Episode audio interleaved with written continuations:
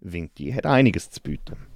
Die grössten Waldflächen vor allen Großstädten im Land, zahlreiche, teils fantastisch erhaltene mittelalterliche Bauwerke und noch mehr Ruinen, die besten Quartiere zum Velofahren und die besten Sandwich im Land. Vor all diesen anderen Kleinoten in dieser Stadt fange ich gar nicht erst an und Vinti gilt als Kulturstadt. Ein Teil davon ist sicher berechtigt.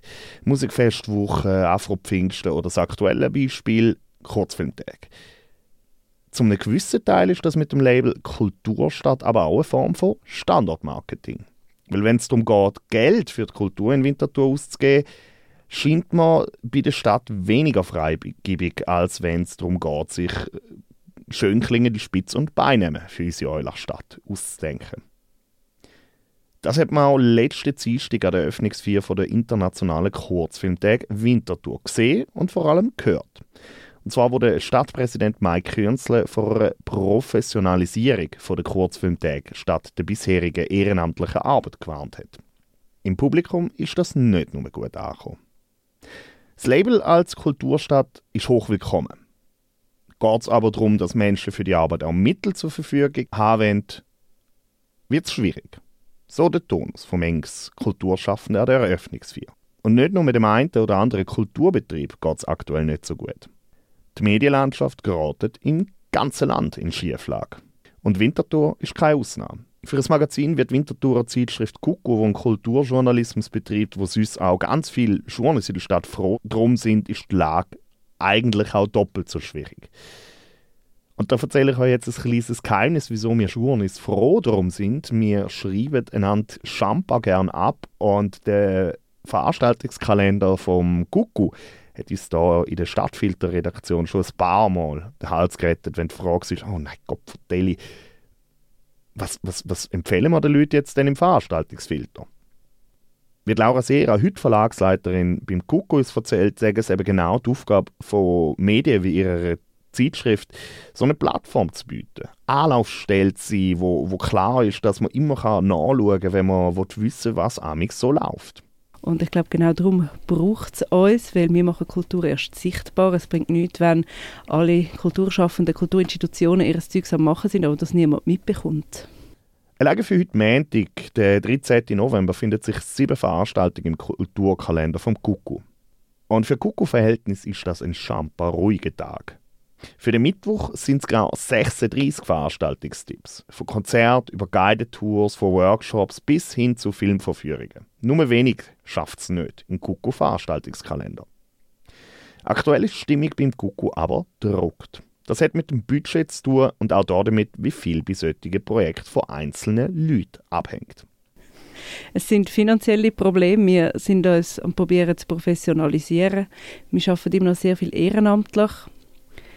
Aber wir haben seit Anfangsjahr 215 Stellenprozent. Das haben wir eingeführt, weil Sandra Bieberstein vor einem Jahr bei uns aufgehört hat. Sandra ist Gründungsmitglied von KUK und Redaktionsleiterin während zehn Jahren.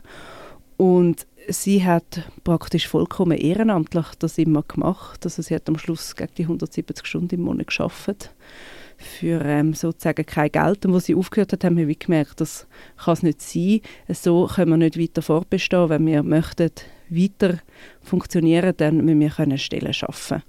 Und da haben wir eine einmalige Finanzierung von der Stadt bekommen für das Jahr und uns so ein bisschen stabilisieren weil der Weggang von der Sandra sonst recht durchgeschüttelt hat bei uns.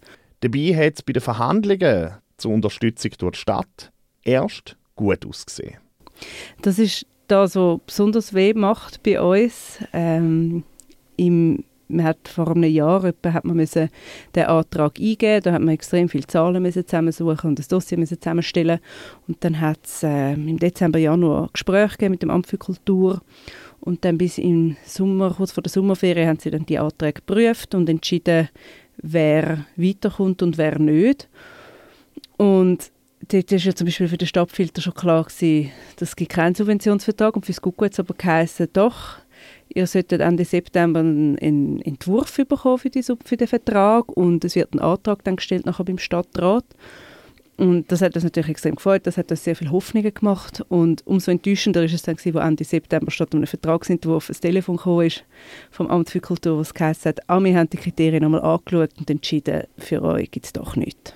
Und solche Zahlen sagen für den Weiterbetrieb in dieser Form nötig. Von 50 Prozent vor ein paar Jahren hat sich der Betrieb inzwischen auf 215 Stellenprozent vergrößert. Grosse Pensen sind aber auch so nicht möglich. Elf Personen teilen sich den Prozentepool. Grosse Sprünge macht man so nicht.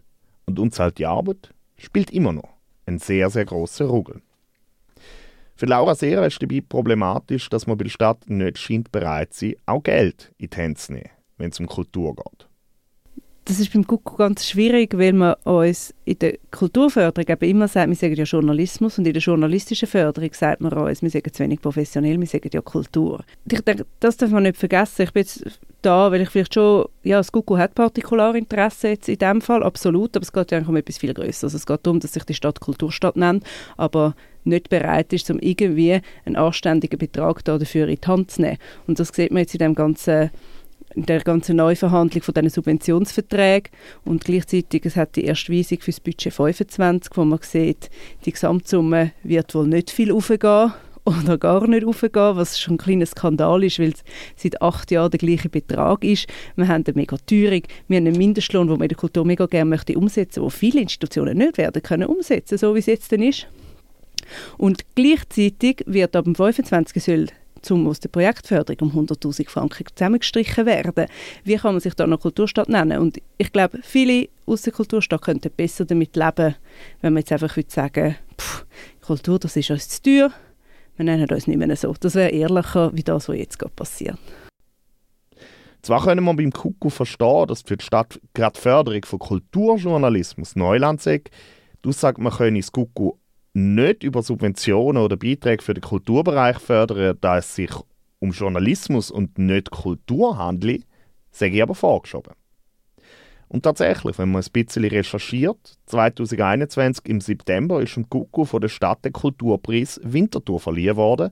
Und damals hat es noch geheißen, das Kuckuck hat sich in den letzten Jahren einen Namen als wesentlicher Akteur der Winterthurer Kultur gemacht und wird von der Kulturszene sowie von der Leserschaft sehr geschätzt. Mit der Verleihung des Kulturpreises 2021 honoriert der Stadtrat diese Verdienste und würdigt den Beitrag des Kuckuck zur Vermittlung und Sichtbarkeit der Kultur aus und in Winterthur. Trotz dem Bekenntnis von der Stadt in Sachen Zugehörigkeit vom Gucko zu der Winterthurer Kulturlandschaft keine Zeitschrift, aktuell aber durch das Netz. Ende Oktober hat man beim Gucko drum mit der Kampagne Stell dir vor, es passiert Kultur und keine, keiner kriegt's mit. Auf die Rolle vom Blatt in der Winterthurer Kulturlandschaft und Vernetzung mit dem Winterthurer Kulturbetrieb aufmerksam machen. Das hat auch einen positiven Nebeneffekt sonst. Und darum haben wir am Amt für Kultur zeigen, wie viele Institutionen hinter uns stehen. So, darum ist die Kampagne ähm, Ende Oktober lanciert worden von uns, um zu zeigen, es ist im Interesse von allen, dass es Google weitergibt und dafür braucht es jetzt halt einfach Geld. Mhm. Und das hat dazu geführt, dass wir ähm, einige neue Abo-Bestellungen haben, was natürlich ähm, nicht ein schlechter Nebeneffekt für uns ist. Ja, wir haben wie gefunden, wir möchten zeigen, dass Förderung fürs Gugu ist Förderung für die gesamte Kulturstadt. Ähm, da wir diesen Leuten, diesen Institutionen, den Kulturschaffenden eine Plattform bieten im Heft, aber vor allem auch durch den Kalender, wo man ja muss sagen, vorher hat die Stadt einen Kulturkalender betrieben. Für das sind sie 20% Stelle gehabt. Dann haben sie das eingestellt, das Geld eingespart, einmal eine Plakatkampagne für das Gugu finanziert und seither macht das Gugu den Kalender ehrenamtlich. Wenn wir Geld für das möchten, dann heisst es, ein Kalender ist nicht Service Public und ich frage mich, was ist ein Kalender sonst, wenn nicht Service Public? Und das ist auch das, was die Institutionen am meisten schätzen am Kuckuck, dass wir einfach das alles zusammentragen und veröffentlichen. Mit den etwa 7000 Franken mehr Einnahmen durch die zusätzlichen Abos deckt das Kuckuck aber nur ein Zettel von dem, was nötig wäre, um die Zeitschrift in dieser Form so weiter zu betreiben. Die ist von insgesamt 70.000 Schweizer Franken. Darum freut sich das laut Laura Sera natürlich auch über weitere Abonnentinnen, Abonnenten und Inserat von Unternehmen und Kulturbetrieben. Aber auch so und auch mit Professionalisierung geht es auch heute nicht ohne ganz, ganz viel Ehrenamt. Aber wir reden von 500 ehrenamtlichen Stunden pro Monat.